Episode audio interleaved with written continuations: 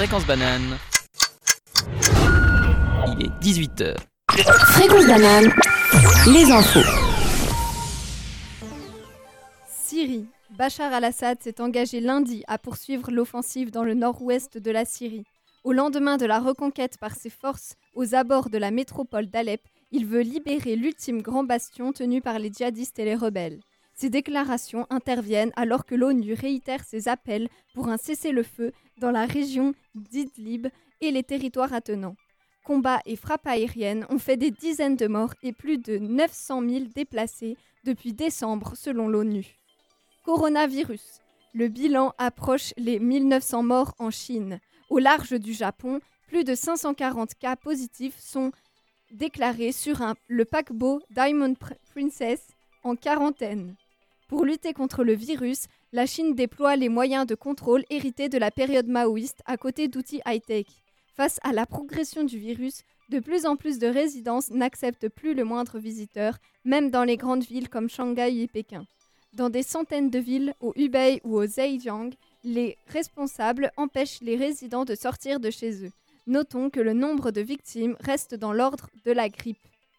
Procès Weinstein. À New York, le jury pourrait bien se diriger vers une relaxe de l'ancien mania de Hollywood, accusé de viol et d'agression sexuelle. Il ne prévoit ainsi pas de tournant majeur pour le courant social, encourageant la prise de parole des femmes. Le jury d'un tribunal pénal de Manhattan, composé de sept hommes et cinq femmes, se réunit dès ce mardi matin pour entamer ses délibérations. Ils disposent de près de deux semaines jusqu'au 6 mars pour rendre leur verdict. Après trois semaines et demie de procès, le sort du producteur Harvey Weinstein est incertain. Canton de Vaud. La start-up vau- vaudoise Lake Diamond veut produire des diamants de synthèse pour l'industrie. Elle s'est déclarée en surendettement le 22 janvier sur fond de conflit entre investisseurs. L'un d'eux a même déposé une plainte pénale. En octobre 2018, Lake Diamond lançait une ICO, c'est-à-dire une émission de jetons numériques qui bénéficie aux investisseurs. Sa technologie, développée à l'EPFL, ne permettait pas de fabriquer des diamants d'un carat comme prévu. Compris entre 400 et 500 000 francs, le chiffre d'affaires est resté inférieur aux prévisions, faute de commandes aussi.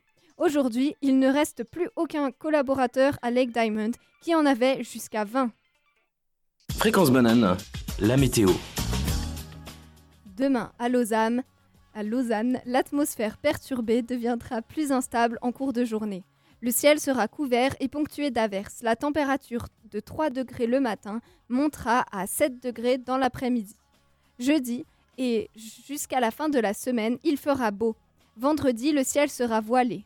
Attendez-vous à des températures allant de 3 degrés à 10, voire 13 degrés dimanche. 18h, 19h. Micropolis. Salut, salut Bonjour tout le monde. Bonjour à tous. Salut tout le Qui monde. c'est qui est de retour de vacances? C'est Ah, Lara Larsen. Larsen. Youhou. C'est qui n'a pas fait d'émission depuis un petit moment. Ah, c'est moi, C'est- Jamil. principalement moi. Moi, ça fait longtemps que j'ai pas parlé, je suis très content. Je sais pas si vous aussi. euh, eh bien, on est content que tu sois de retour. ah, content vous m'avez manqué, vous m'avez manqué. c'est- Un petit nouveau, comme on dirait. Ah, presque, hein. Parce que je sais plus comment parler dans le, dans le micro, réapprendre, alors. voilà, voilà. Puis, eh ben, malheureusement, on n'est pas au complet. Hein. J'ai Eh avec, oui. moi, j'ai avec moi Lionel. Et aussi, il y a Camille et Maël, mais il manque Marion aujourd'hui. Marion, elle nous a pas dit où elle allait. Ouais. Ah, elle est en vadrouille. euh, Je crois pas. qu'elle est partie avec une Elle amie a en, dit en je peux pas venir. On va, on va faire sans du coup. On a toujours notre. Et je suis sûr qu'elle nous écoute. Ah, j'espère en tout cas. On va lui faire un petit interro, euh, une petite interro quand on, quand on la revoit. En tout cas, euh, Marion, euh, souviens-toi que tu peux nous interagir avec nous au 079 921 Ah, oui. 47 00. C'est vrai, c'est vrai. On lit tous les messages. d'ailleurs. Et c'est moi qui regarde les messages. Oui, oui, oui. Sans la motivation, c'est fou. Messages, photos, euh, messages vocaux, euh, tout ce que vous voulez. Alors, comme ça fait un petit moment qu'on s'est pas vu, racontez-moi un petit peu ce que vous avez fait pendant vos vacances. Pas, pas grand chose pour ma part en tout cas. Enfin, beaucoup de repos. J'ai pas eu une période d'examen si longue. Enfin, j'avais pas, pas beaucoup. Je suis allée à Londres trois jours et c'était hyper bien. Alors, est-ce que tu as visité ce que, ce que Lionel t'avait proposé Oui, Ah oui, je t'avais fait une petite liste. ouais, même si la liste, je l'ai oubliée chez moi, mais euh, je m'en suis quand même souvenue, donc ça va. Et euh, j'ai beaucoup aimé Greenwich, donc euh, merci Ah. du conseil. Il n'y a pas de souci. C'est quoi Greenwich? Greenwich, euh, oui, il y a le Méridien et l'Observatoire, et euh, il y a aussi euh, une Queen's House. Ouais, c'est un parc de Londres avec C'est une, quoi, une Queen's belle. House? C'est une maison euh, de, de palladienne de... historique. Ça sort les C'est termes quoi, euh, d'architecture. C'est quoi hein. palladienne C'est Insupportable. une, une sorte d'architecture. Ah, c'est pour les pros de l'architecture alors. Ouais. Ça, ça s'est bien passé, c'est- cet oral d'histoire de l'architecture d'ailleurs. J'ai entendu pas mal de choses. Bon, euh, on va pas parler de cours là. en parler des examens, c'est clair. Ouais, enfin, les examens, euh, c'était pas terrible pour ma part. Ah, Enfin, c'était pas à la hauteur de mes exigences. ah, T'inquiète, moi non plus. Je crois que ça l'est jamais hein, au final. Il y a eu des échecs? De, de sages paroles. Aucun échec, j'espère. Non, pour l'instant pas. Aucun échec? Ah bah on, Non, on passe. on reste, on reste unis, ça c'est cool. Et toi, Maël Ouais, J'ai tout réussi, j'ai même réussi à faire des 5,5. Oh là là. Oh, bravo. Elle qui Bravo. nous stressait avant, elle était là, Ah, je sais pas trop si je continue et tout. Plus d'excuses maintenant, hein, plus d'émissions. Parce que Alors, le thème d'aujourd'hui, c'est le poète et le savant. Ouh là là. Ça promet tout ça. Ah, j'espère que vous avez écrit des jolies chroniques. En tout cas, moi, ça m'a pas mal inspiré. pas facile à être- à être inspiré. Ah, c'est normal, c'était mon thème, pas facile. Enfin, mon thème, j'ai proposé quoi. Alors, du coup, je vous propose d'écouter maintenant, sans attendre, Lio avec sa magnifique chronique. Et oui, Super. je vais commencer. Euh, alors moi, j'avais envie de parler de magie. Et du coup, euh, j'ai j'ai écrit une petite histoire que je vais vous dire euh, de suite. C'est l'histoire d'un savant et d'un poète qui se rencontrent au beau milieu d'un chemin. Le poète, à travers son art, était aussi un grand sorcier. Il maîtrisait l'art de la magie. Le savant, lui, à travers son savoir et sa logique, était le maître de la raison. La science n'avait aucun secret pour lui. Ils discutèrent un peu jusqu'à ce que la tension monte entre les deux, car ils se rendaient bien compte que leur savoir n'était pas du tout semblable. Le savant connaissait tout sur tout et expliquait les choses très clairement. Le poète, lui, avait un tout autre dialogue. C'était comme si ses phrases allaient au-delà de leur sens. Ce n'était pas très clair, mais ça semblait avoir un sens profond. Le savant, avide de connaissances, était très préoccupé par ce que le poète lui disait. Il voulait en savoir plus. Le poète essaya alors de l'initier à son art, la magie. Voici une bribe de leur conversation. Que penses-tu de la magie? dit le poète. J'ai l'impression que la magie est l'un de ces moyens de substitution imaginés par l'homme pour pallier à son, infériorité par rapport à la nature, répondit le savant. Ce sont là des choses que tes professeurs savent, sans doute. Oui, mais toi, qu'en sais-tu? demanda le savant. Avant toute chose, il faut que tu saches que la magie est l'exact inverse de ce que l'on peut connaître, répondit le poète. Sans doute veux-tu dire par là qu'on ne peut pas la connaître Mes possibilités de compréhension s'arrêtent là. C'est là le premier point qu'il faut que tu notes comme essentiel, s'exclama le poète à savoir que tu n'as de fait rien à comprendre. La magie est justement tout ce que l'on ne comprend pas. Mais alors, comment diable peut-on enseigner et apprendre la magie? La magie ne peut être ni apprise ni enseignée. Il est vain de vouloir apprendre la magie. Alors la magie n'est tout entière que supercherie. Voici que tu, as à nouveau ressorti ta raison, répondit le poète. Pourquoi t'obstines-tu à vouloir t'informer à ce point sur la magie? Pour la connaître, il faut laisser ta raison au vestiaire. Si tu veux renoncer pour un temps à l'usage de ta raison, alors renonce aussi à toute cohérence. Il est difficile de se défaire de sa raison. Et tout aussi difficile est la magie, dit le poète. Cela me semble une expérience bien dangereuse. On ne peut pas, sans autre forme de procès, renoncer à l'usa- à l'usage de la raison, s'interrogea le savant. On ne peut pas non plus, sans autre forme de procès, devenir magicien. Tu as de ces tours de passe-passe. Que veux-tu? C'est la magie. Ce dialogue a été tiré euh, d'un extrait du livre rouge de Jung. Et la petite histoire, euh, elle a été inspirée de, de ce dialogue. Et pour terminer cette chronique, euh, j'aurais envie de vous donner le point de vue de ces deux, des, des deux personnages de l'histoire, donc le savant et le poète, euh, qui ont chacun du coup un avis très différent. Je leur ai demandé personnellement leur avis sur le sujet, et le, euh, le savant était très simple mais direct, alors que le magicien a développé une longue réponse ambiguë mais très intéressante. Est-ce que ça vous dit d'entendre leur réponse? Oui. Moi, je suis assez curieux, ouais. Ok, alors je me permettrai d'être leur porte-parole. Par qui, vous, voul- par qui voulez-vous commencer? Le poète. Le poète. Oui. Ça marche. Alors le poète a dit, j'ouvre les guillemets, la magie ne se comprend pas, elle ne s'apprend pas, car elle est conforme à la déraison, et on ne peut comprendre que ce qui est conforme à la raison. La déraison est le principe même de la compréhension magique. Un homme raisonnable ne fera jamais l'expérience de la magie. Il en va autrement pour celui qui a ouvert la porte du chaos en lui. On peut enseigner la porte, euh, la voie qui mène au chaos, mais on ne peut pas enseigner la magie. Voici ce que dit le poète. Maintenant le savant du coup. La magie est l'un de ces moyens de substitution imaginés par l'homme pour pallier à son infériorité par rapport à la, à la nature. Elle n'est donc que croyance ou illusion de notre esprit humain. Et vous, que pensez-vous de la magie du coup? Vous êtes plutôt de l'école des savants ou plutôt de l'école du poète? À vrai dire, je suis plutôt une savante parce que je ne perçois pas trop la magie, mais j'aime beaucoup les histoires de magie et de choses qui dépassent la raison. Donc euh, c'est compliqué d'y croire quand on ne les perçoit pas, mais j'ai l'impression qu'elles existent et qu'elles nous dépassent.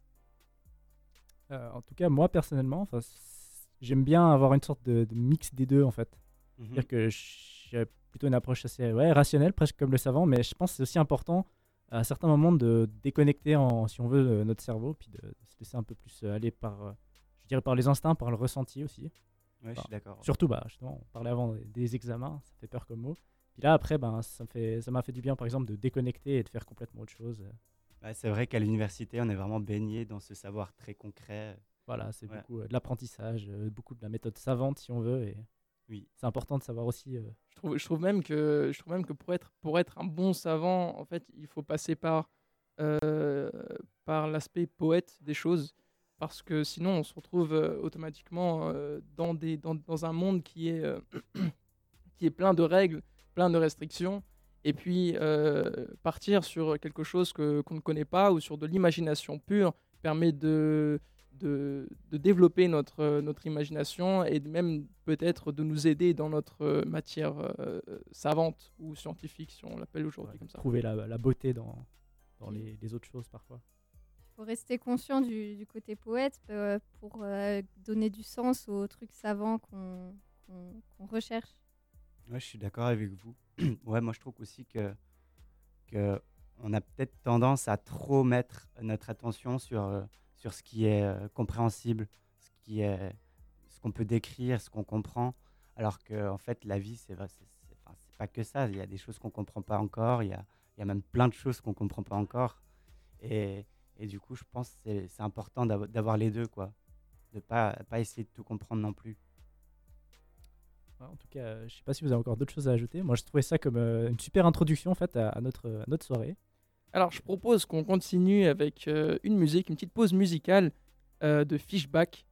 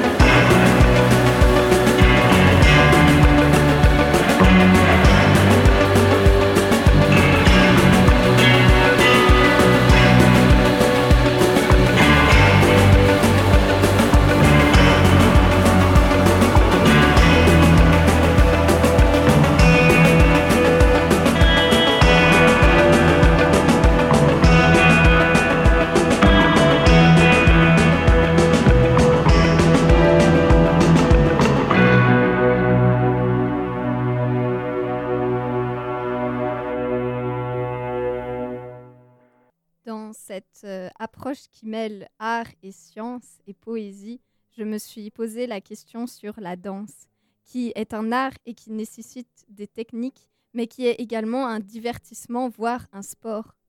La danse consiste à mouvoir son corps dans l'espace selon le rythme et la mélodie d'une musique. Et ça, ça donne beaucoup d'inspiration au poète.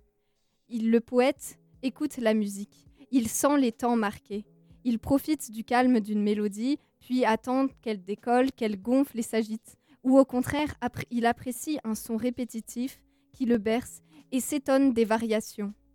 La musique produit des sons qui expriment le temps qui passe et nous procure différentes émotions. Vient ensuite le moment d'extérioriser ses ressentis, et c'est au tour du corps de bouger au rythme de ces temps. Les mouvements se prolongent et prennent l'espace. Un pas à gauche, un pas à droite, on brasse l'air et on tourne seul dans une pièce, ou bien entouré de meubles, ou bien avec d'autres personnes dans une grande salle, peut-être sur une plage ou dans la forêt. La danse occupe l'espace, en syntonie avec la musique qui offre à nos oreilles une perception harmonisée du temps. J'aime particulièrement les musiques qui donnent envie de danser pour leur spatialité. Chaque son semble correspondre à un endroit de l'espace où il faudrait mettre le pied. Chaque silence a un mouvement de mon corps qui façonnerait cet espace. Chaque battement a une pause qui figerait ce son éphémère. La danse est l'expression idéale de la syntonie qui peut naître entre l'espace et le temps au travers de la musique.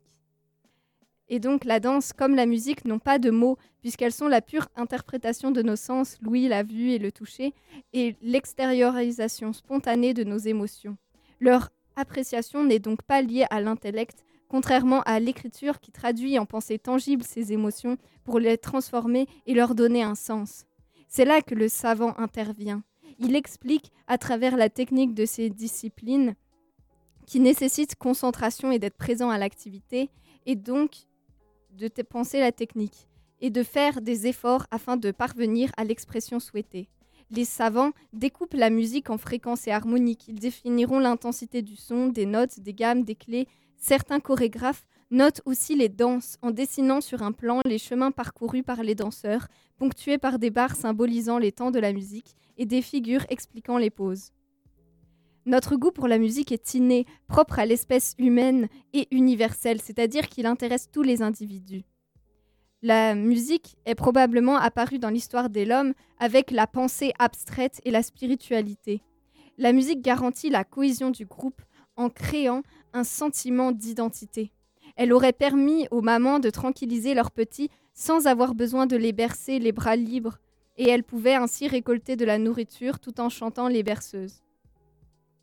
Mais alors, d'où vient tout, tout ça? Isabelle Peretz est une chercheuse en neurologie spécialisée dans la musique et euh, a dit que le plaisir ressenti vient de la sécrétion de la dopamine dans les circuits de la récompense et que la musique a une grande importance dans notre vie. Il existe des disciplines telles que la neuroesthétique, qui est définie comme la science qui étudie les bases neurales de la perception de la beauté dans l'art, c'est-à-dire qu'ils essayent de chercher des explications neuronales à nos expériences esthétiques et nos perceptions, particulièrement dans les systèmes cérébraux de récompense, de la mémoire et des émotions, et examine le rôle des neurones miroirs dans l'empathie que comporte la contemplation de l'art. La neuroesthétique bouleverse donc les oppositions entre le corps et l'esprit, le spirituel et le matériel, puisqu'elle explique par notre cerveau et les manifestations de notre corps nos perceptions de la beauté et de l'art. Elle casse aussi les rapports entre le naturel et le culturel. Beaucoup d'expériences sont réalisées pour euh, mettre des liens entre ce qu'il se passe dans nos cerveaux et ce que nous ressentons sur euh, la danse et la musique. Voilà. Merci beaucoup, Camille. Juste une question. Pourquoi est-ce que tu as choisi, choisi ce sujet? Euh, parce que j'aime bien danser et écouter de la musique. Bah, ça tombe bien parce qu'on va passer une petite musique. Caravan Palace, gramophone.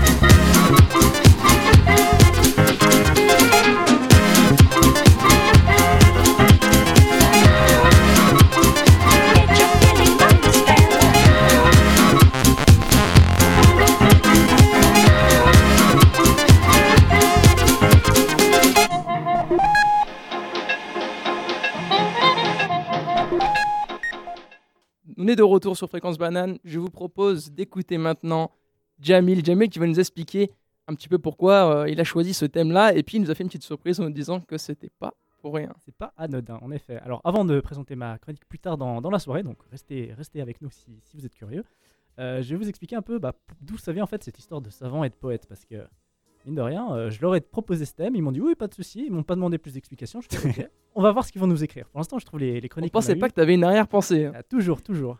J'ai trouvé les chroniques très cool et justement c'était assez intéressant d'avoir euh, différents points de vue. Mais alors, à la base, c'est euh, quelque chose que j'ai lu étant gamin. Je lisais pas mal de bouquins, notamment bah, des livres de fantasy. Et je sais pas si autour de cette table vous connaissez justement Les Mondes des Vilanes écrits par Pierre Bottero.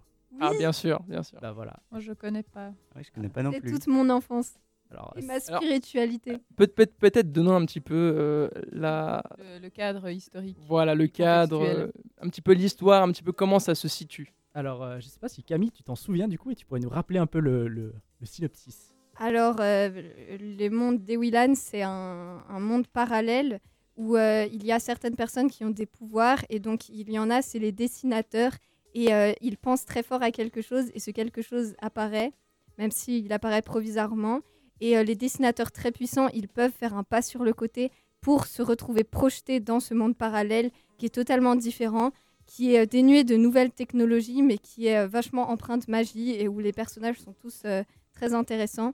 Et il y a aussi un autre per- des autres personnages particuliers qui sont les marchombres et qui ont une dextérité assez exceptionnelle et qui peuvent par exemple voler dans les marchés ou, ou faire euh, des, des aventures euh, incroyables. Alors, on voit la- on, en- on entend bien la passion. On quoi. voit exactement, on voit la passion. Franchement, euh, elle m'a dit ouais, ça fait un moment que je les ai lus. Je sais pas si je me souviens très bien. Bah franchement, c'est un assez bon résumé. J'espère que ça vous a donné envie de les lire. Enfin, c'est peut-être euh, de la, de la fantaisie un peu plus euh, ado peut-être, mais ça se lit. Je pense que ça se lit toujours assez bien. Ça, Ouais, c'est c'est pour, c'est pour tout public. Ça, c'est cool. C'est ça, de cool. Pierre Bottero, La quête d'Ewilan, Le monde d'Ewilan et Le pacte des marchands. Voilà, exactement. C'est les trois, les trois trilogies. C'était le petit moment euh, sponsor, si on veut. N'est pas sponsor du tout. Le gars, il est mort en 2009 dans un accident de voiture. Ouais, il n'a pas pu finir certains de ses livres, je crois. Ça a laissé des personnes assez, euh, assez tristes. Mais du coup, bah, pour revenir un peu à ce sujet, parce que ça vient justement bah, principalement de la trilogie euh, du Pacte des Marchombres, avec le personnage d'Elana, donc je sais pas si, ceux qui connaissent se souviennent, qui, a, qui tient une, euh, une, une chouette phrase qui m'avait marqué déjà à l'époque et que j'ai retrouvée euh, pour l'occasion. En fait, quand elle était petite, elle posait souvent des questions, je crois, si je dis pas de bêtises, à sa mère. Et sa mère commençait toujours par lui répondre euh, Il y a deux réponses à cette question, celle du savant et celle du poète. Laquelle veux-tu en premier? Et c'est quelque chose, moi, ça m'avait marqué et j'avais trouvé déjà très cool comme, comme approche. Euh, elle répond à plein de questions, euh, peut-être parfois naïves d'enfant, toujours en expliquant les choses du point de vue du savant, donc la réalité de la chose, tout en laissant la possibilité d'interpréter quelque chose de plus poétique, de plus léger, de plus personnel aussi peut-être à certains moments. Donc c'était une approche que j'avais trouvée intéressante et c'est pour ça que j'ai proposé ce sujet, étant donné qu'on a des poètes autour de cette table, des gens qui sont plus euh, axés sur la, la, la raison, on va dire, enfin Donc euh, je me suis dit, ça Des pourrait être EPFL et des UNIL, quoi. c'est pas ce que je voulais dire parce que c'est pas vrai. Moi, je pense que. Moi, j'attends beaucoup la. J'ai lu un peu les, les, les premières lignes de la chronique de Camille et franchement, euh, un poète en herbe, hein, vous allez voir. Je- je- Ah non, pas du tout. J'ai détesté Faut la poésie. je- en tout cas, il écrit bien. ce que je voulais dire. Donc voilà un peu pour le contexte. Alors, je sais pas si, euh, si vous avez euh, d'autres idées, par exemple, enfin d'autres choses qui vous ont un peu rappelé ça. Enfin, qu'est-ce que ça vous a évoqué, vous, quand j'ai posé ça? Parce qu'apparemment, vous étiez OK, pas de souci, mais. Parce que. Moi, ça, ça a évoqué en moi euh, un peu deux parts que, que j'ai moi-même dans ma tête, en fait. Voilà, c'est ce que je ça, Genre la part qui veut tout comprendre, euh, qui, veut, qui est très rationnelle, euh, terre à terre, et l'autre part un peu plus euh, planante, on peut dire, Voilà, un peu plus poétique, Celle qui euh, veut rêver un peu, voilà. ressentir peut-être. celle de l'imaginaire un peu. C'est- ça c'est cool. C'est un peu ce que j'avais voulu faire. Et puis euh, ça s'est pas mal ressenti encore. J'aurais peut-être dû encore pff, je sais pas, euh, forcer quelque chose. C'est-à-dire qu'il y a des gens qui sont un peu plus axés sur euh, la poésie et d'autres qui la science leur parle plus. J'aurais peut-être dû forcer un côté des deux, un des deux côtés pour voir comment les gens s'en sortaient hors de leur zone de confort. Mais Et en fait, ça fait, ça fait quand même du bien de, de sortir un peu de tout, ce, tout, ces- tout cet aspect scientifique, euh, personnellement, dans lequel je suis baigné, où euh, franchement, toute la journée, on, est, on est constamment sur des trucs euh, de science, tout ça, tout ça. Et euh, quand on sort de là et qu'on regarde un peu ce que, ce que les poètes, ce que les autres, les autres qui ne sont pas particulièrement dans le même sujet que nous ont fait, ont constaté ou même ont, écrit, ça permet franchement de, de- de sortir de là et puis, et puis de rentrer un petit peu dans, dans un aspect un peu plus où le monde est ouvert, on peut, on peut imaginer sans, sans, trop, de pro- sans trop de problèmes physiques euh, ce qui se passerait, si, ce qui ce qui se passerait pas, ou même euh, voir un petit peu plus euh, les dessins que nous avons dans nos têtes qui ne peuvent ex- exister dans la réalité. je suis assez d'accord. Maintenant, j'ai envie de poser une petite question à Maëlle du coup. Parce que ce soir, c'est la seule qui Je nous a pas là. écrit de chronique. Et Non, effectivement, je Bouh, reconnais. Je pensais pouvoir passer un peu inaperçu, et ben Non, non. non, moi je t'oublie pas, je te dis, je, je te repère. Et bah du coup, euh, c'est quoi ton ressenti? C'est qu'est-ce qui t'a bloqué? C'est tu te sens pas poète? Tu te sens pas poétesse ou euh, savante? Ou c'est juste euh, pas le bon jour Non, je pense que c'était en, en soi ce- ben, l'ambivalence en fait, parce que en, en soi ça peut être quelque chose qui peut être très clair. Ben ah oui, je donne une, je vais chercher plutôt des faits scientifiques, donc je donne une interprétation plutôt rationnelle. Après, ben oui, euh, quand je suis tranquille chez moi dans mon canapé en hiver, en regardant le feu, de, ben, je suis plutôt dans un aspect poétique, ressenti, tout ça. Mais en fait, la plupart du temps dans la vie, tout ça, c'est un peu mélangé, et puis c'est un peu confus. Enfin, chez moi en tout cas. Ouais. Et puis, puis en fait, c'est pas. euh, c'est vrai, il y a, il y a peut-être quelque chose, c'est pas autant binaire. Enfin, j'ai j'ai eu peut-être du mal à, à être vraiment, comme tu disais peut-être tout à l'heure, être vraiment dans, dans une voie, quoi.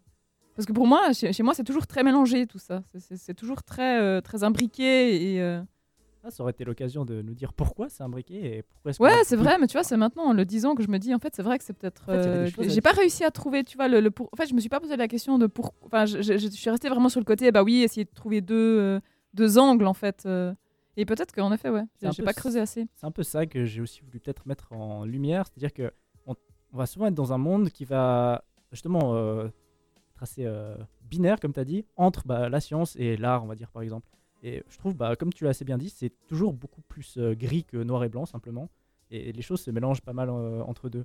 Donc c'était assez, enfin, c'est assez intéressant que tu le soulèves maintenant. Des fois, on a l'impression qu'on est rationnel, alors qu'en fait, derrière ça, ce qui nous anime, c'est pas du tout rationnel. c'est purement Enfin, les émotions. Ouais, voilà, des fois, enfin, moi, c'est un truc qui m'arrive très souvent. J'ai l'impression d'avoir trouvé une bonne explication très logique à ce que je vais faire, alors que En fait, c'est pas mal. derrière ça, c'est pas du tout, c'est pas vraiment cohérent. Ou, euh, enfin, je trouve. euh, Après, il y a des gens qui sont, qui ont, entre guillemets, qui ont des psychismes aussi plus clairs, hein, mais c'est vrai que moi, dans mon cas, c'est c'est souvent très confus, en fait, toutes ces choses-là. C'est clair, c'est clair.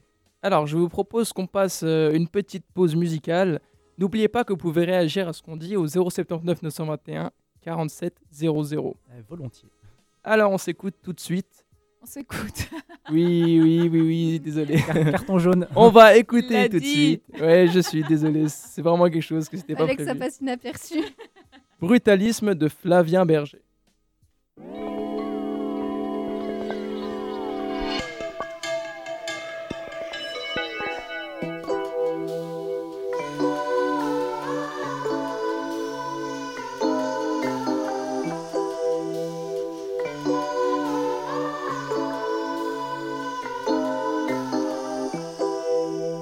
peu plus de minutes avant jamais. Ralenti, ralenti, on est trop près.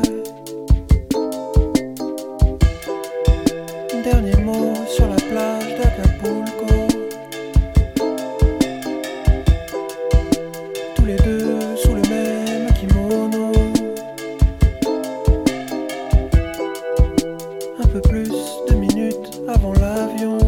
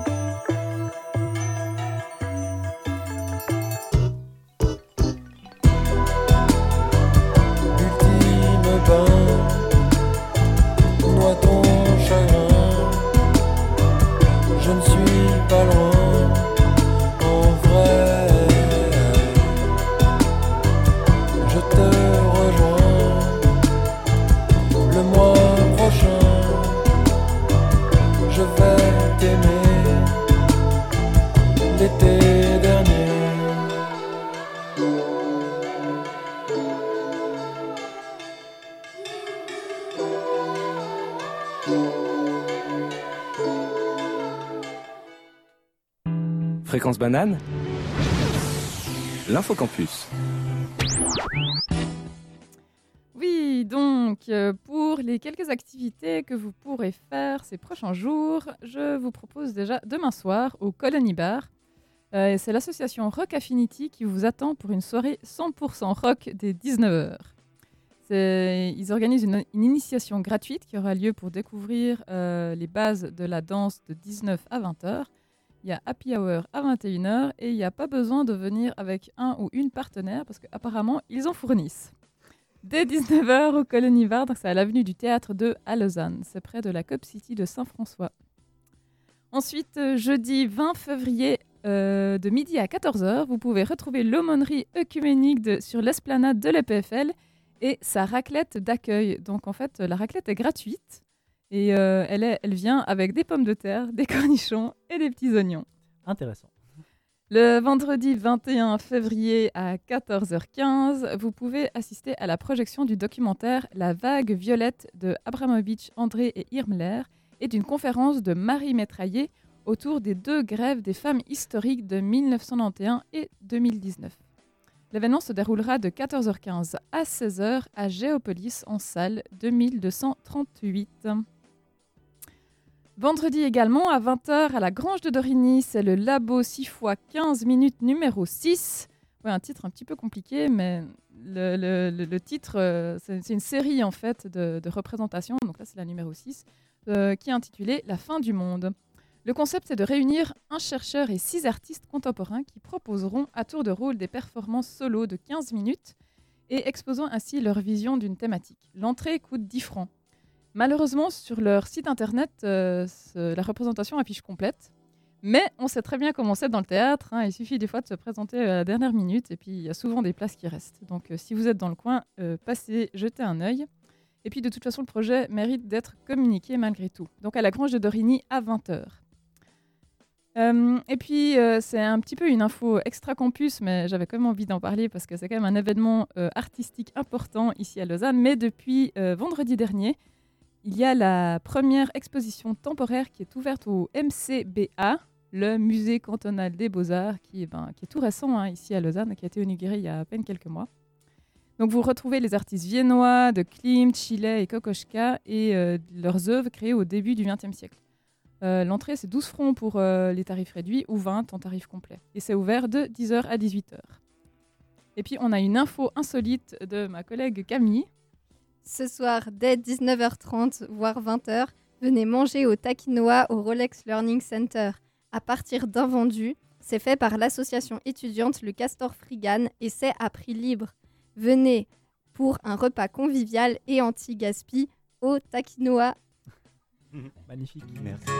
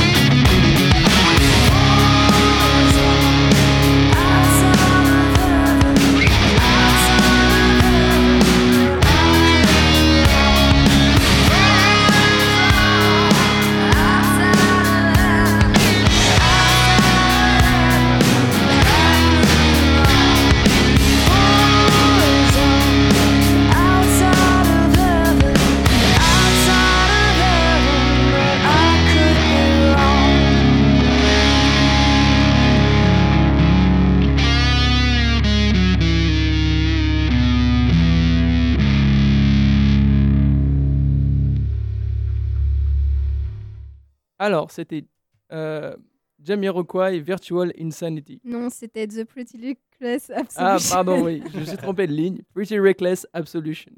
Ça arrive, ça C'est arrive. pas le même registre. Euh, du coup, on continue sur ma chronique. Et ma chronique, j'ai essayé ici de euh, d'allier un petit peu la vision poète et la vision euh, scientifique des choses. Les trous noirs sont depuis que nous les avons découverts, et même avant leur découverte, de véritables mystères. Nous avons, en parlant de trous noirs, plus de questions que de réponses. Comment décrire ces invisibles et immenses objets noirs s'ils ne sont même pas observables au télescope conventionnel?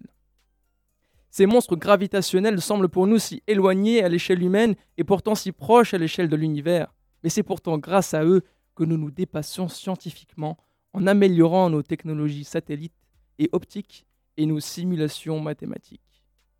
On envisage déjà l'existence d'une telle présence au XVIIIe siècle, grâce à la mécanique classique. Si pour les scientifiques il ne s'agissait alors que d'une hypothèse liée aux mathématiques du modèle de la mécanique classique, il n'y a aucune certitude de leur existence. On retrouve déjà en 1844 des poètes intéressés qui s'interrogent sur cet objet céleste. Pour Gérard de Nerval, dans Le Christ aux Oliviers, en 1844, on s'interroge sur la description faite et ses suppositions.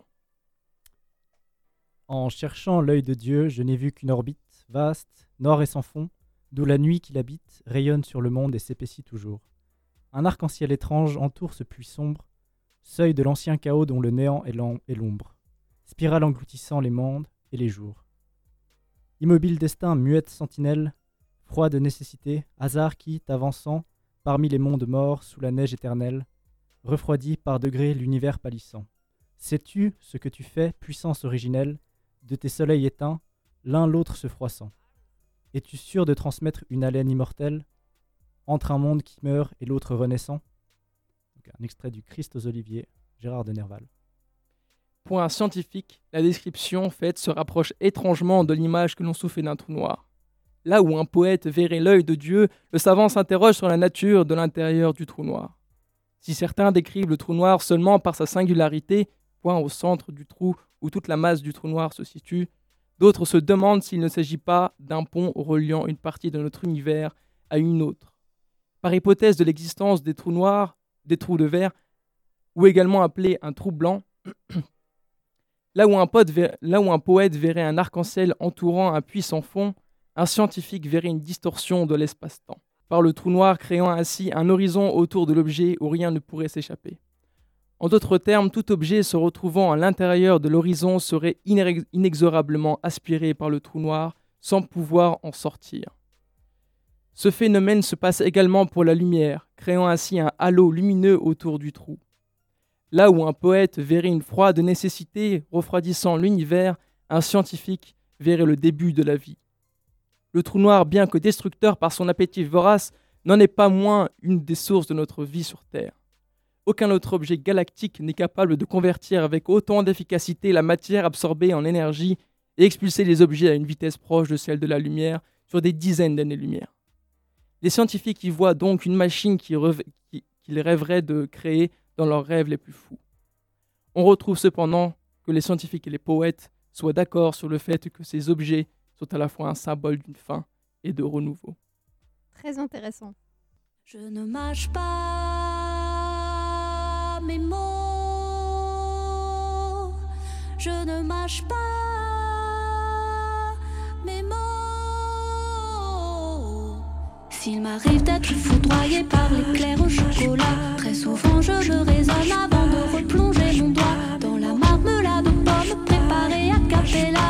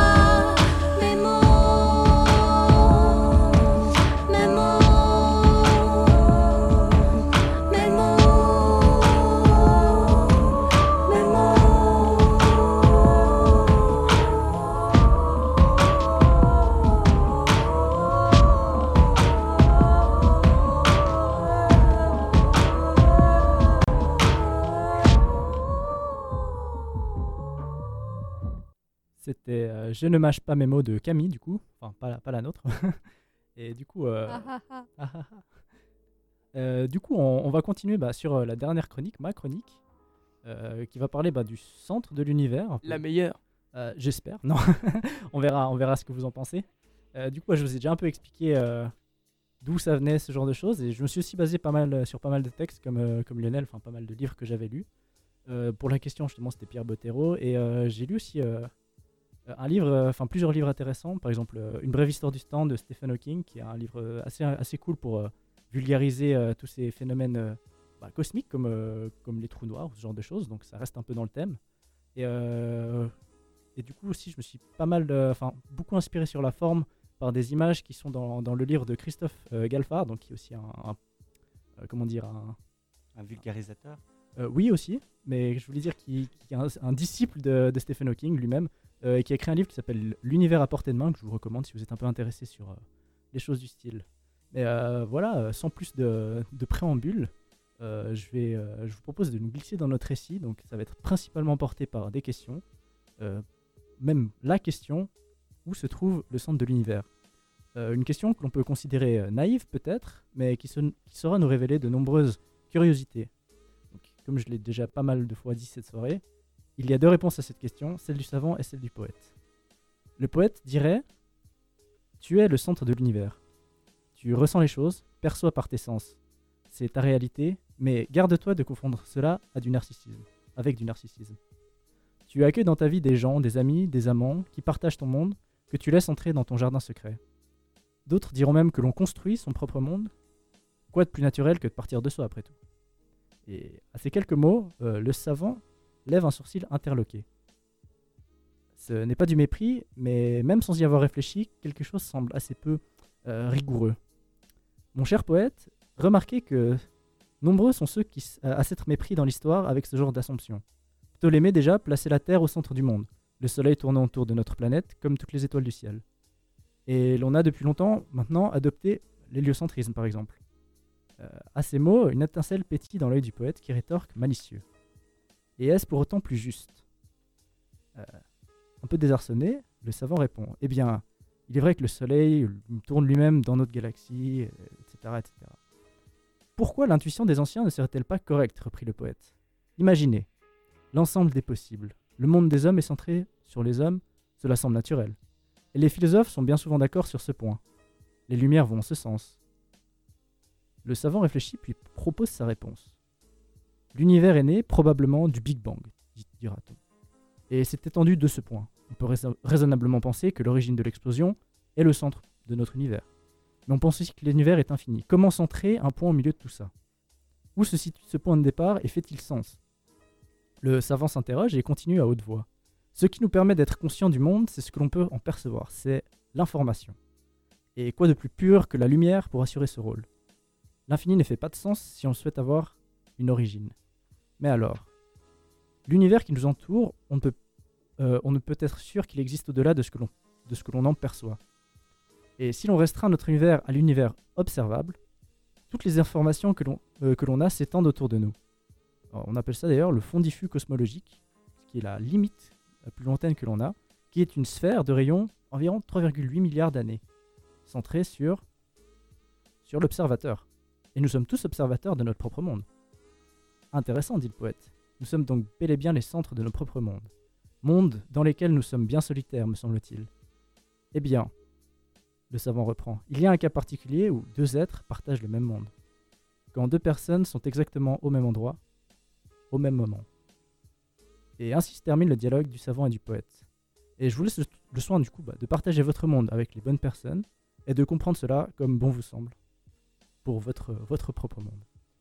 Alors, ce que je propose de faire, c'est déjà de, de débriefer un peu sur tout ce qu'on vient de- d'entendre, sur euh, tout, euh, tout ce qui est poète, tout ce qui est savant. Qu'est-ce que vous avez à dire là-dessus? Si on part du principe du poète que, étant donné qu'on perçoit notre monde, on en est le centre, on peut aussi se dire que, étant donné qu'on perçoit notre monde, notre monde est peut-être inexistant et donc on est vraiment tout seul parce que euh, nos perceptions, du coup, si on se concentre que là-dessus, elles peuvent être fausses ou biaisées ou quoi. Du coup, euh, j'aurais envie de dire, on parle pas de centre, mais on parle de, de, seul au milieu. Et, et euh, si on part du point de vue scientifique, eh ben on pas, on, part du point de vue extérieur et pas intérieur. Et du coup, on est un rien au milieu d'un tout existant. C'est assez compliqué. Alors je voulais juste encore préciser. J'ai rien chose. compris. J'espère que tu avais compris ma chronique quand même, non? Oui, oui, ta chronique était, Oui. était franchement très un peu bien. mieux. Je voulais juste dire encore, bah, c'est pas mal de l'interprétation, c'est pas mal des métaphores. Donc évidemment, il y a plusieurs théories dans tout ce qui est la cosmologie, euh, l'origine de l'univers. Évidemment, c'est pas le plus rigoureux, et c'est surtout pour l'image que j'ai trouvé intéressant de le dire. Donc si jamais il y a des physiciens euh, qui nous envoient des messages acerbes, je m'excuse, euh, je m'excuse à- à- par après. Bien envie Alors, non, il n'y a aucun physicien qui s'est manifesté jusqu'à maintenant. C'est bien dommage. Donc, Ouais, euh, s'il y a un, un physicien qui veut se manifester, c'est au 079 921 47 00. Il lui reste 4 minutes pour se manifester. Ou alors, ou Ah, il alors, qu'il se dépêche un peu. il peut réécouter euh, ce, ce podcast euh, sur Spotify par exemple, ou sur notre site, puis euh, nous laisser un petit message sur Facebook. hein, il a le droit, pas de souci. Est-ce que, est-ce que ce, ce, ce thème, ce thème vous, a, vous a aidé dans, dans, votre, dans votre vie euh, Vous a permis de, de comprendre un petit peu euh, où sont les limites de l'être humain et où sont les, les, les, euh, atouts de l'être humain Je sais pas comment dire. Comment, où sont les avantages de l'être humain Pour moi, en tout cas, l'avantage euh, de, de cet être humain, c'est, d'être curieux. On essaye par tous les moyens, que ce soit poétique ou que ce soit savant, d'aller chercher ce qu'on ne connaît pas et puis d'imaginer ce qu'on voudrait, de, de projeter notre image sur, notre, sur, sur ce qui nous est inconnu. Et euh, je trouve déjà magnifique qu'on puisse l'exprimer par rapport à des mots et surtout que les autres puissent comprendre un petit peu notre référentiel. C'est un peu ce que, ce que disait euh, Jamil dans, son, dans sa chronique. Mhm. C'est que quand on est dans notre référentiel, nous sommes au centre de nous-mêmes, on est au centre de l'univers. Et donc quand on partage cette chose avec quelqu'un d'autre, comme là on le fait avec vous euh, dans cette euh, magnifique radio, eh bien on est un peu en train de vous donner notre univers, notre, euh, notre ressenti, notre âme de poète. Et euh, ça nous a fait du bien, en tout cas à moi. Ah, moi aussi. Ah, je vous avais dit quoi, Camille euh, Notre poète caché euh, dans ce groupe, hein, c'est c'est sûr et certain. Ouais, moi j'ai beaucoup aimé justement ce, ce- ce thème parce que on peut vraiment se rendre compte que, que ouais, il n'y a, a pas qu'un point de vue, il y a vraiment comme s'il y avait plusieurs dimensions de, de compréhension possible. Et du coup, là, euh, le, le fait de faire des chroniques avec ces, ces deux points de vue, ça, ça montrait bien ça que par- parfois on, on parle vraiment de deux choses différentes. Comme le, le savant pourrait presque plus parler de, de ce qui est visible, de, du centre de l'univers qui existe euh, concrètement, alors que le poète penserait peut-être plus au centre euh, de son monde intérieur ou imaginaire. Et je trouve que c'est deux réalités qui sont, sont tout à fait. enfin, qui existent, quoi.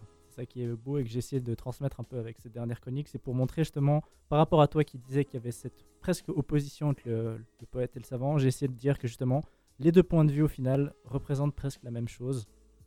Car euh, scientifiquement et d'un point de vue poétique aussi, on peut se dire que le monde est autour de nous, si on veut, en tout cas d'un certain point de vue. Alors mes chers Talarsen, à part si vous avez encore des réactions, je vous propose qu'on dise au revoir à notre antenne, à nos, nos auditeurs. Et, euh, et puis on va... Je on crois va qu'il y a Camille qui a encore une chronique euh, à faire in extremis. On a l'habitude. hein. non. Bah, Non, non, mais pas euh, sur je suis frustrée que vous n'ayez pas compris ce que j'ai dit tout à l'heure. Mais, mais en fait, c'est que euh, quand on dit qu'on on entoure le monde, et tout, mais en gros, que si on est du point de vue du Il scientifique, faire vite, Camille. le monde extérieur est rempli de plein de choses qu'on explore et tout ça. Et quand on est du point de vue du poète intérieur, eh bien, le monde extérieur n'existe pas forcément, puisque c'est nous, à l'intérieur de nous, qu'il y a tout le monde qui s'agite et que l'extérieur, finalement, c'est peut-être rien du tout. Voilà, c'est tout. Comme quoi, on change pas une équipe qui gagne. Et du coup, bah, vous retrouvez le Talasène la semaine prochaine. Et du coup, bah, je vous propose euh, de, de nous quitter euh, maintenant. Merci À tout la semaine prochaine. Au revoir. C'était un plaisir. À plus.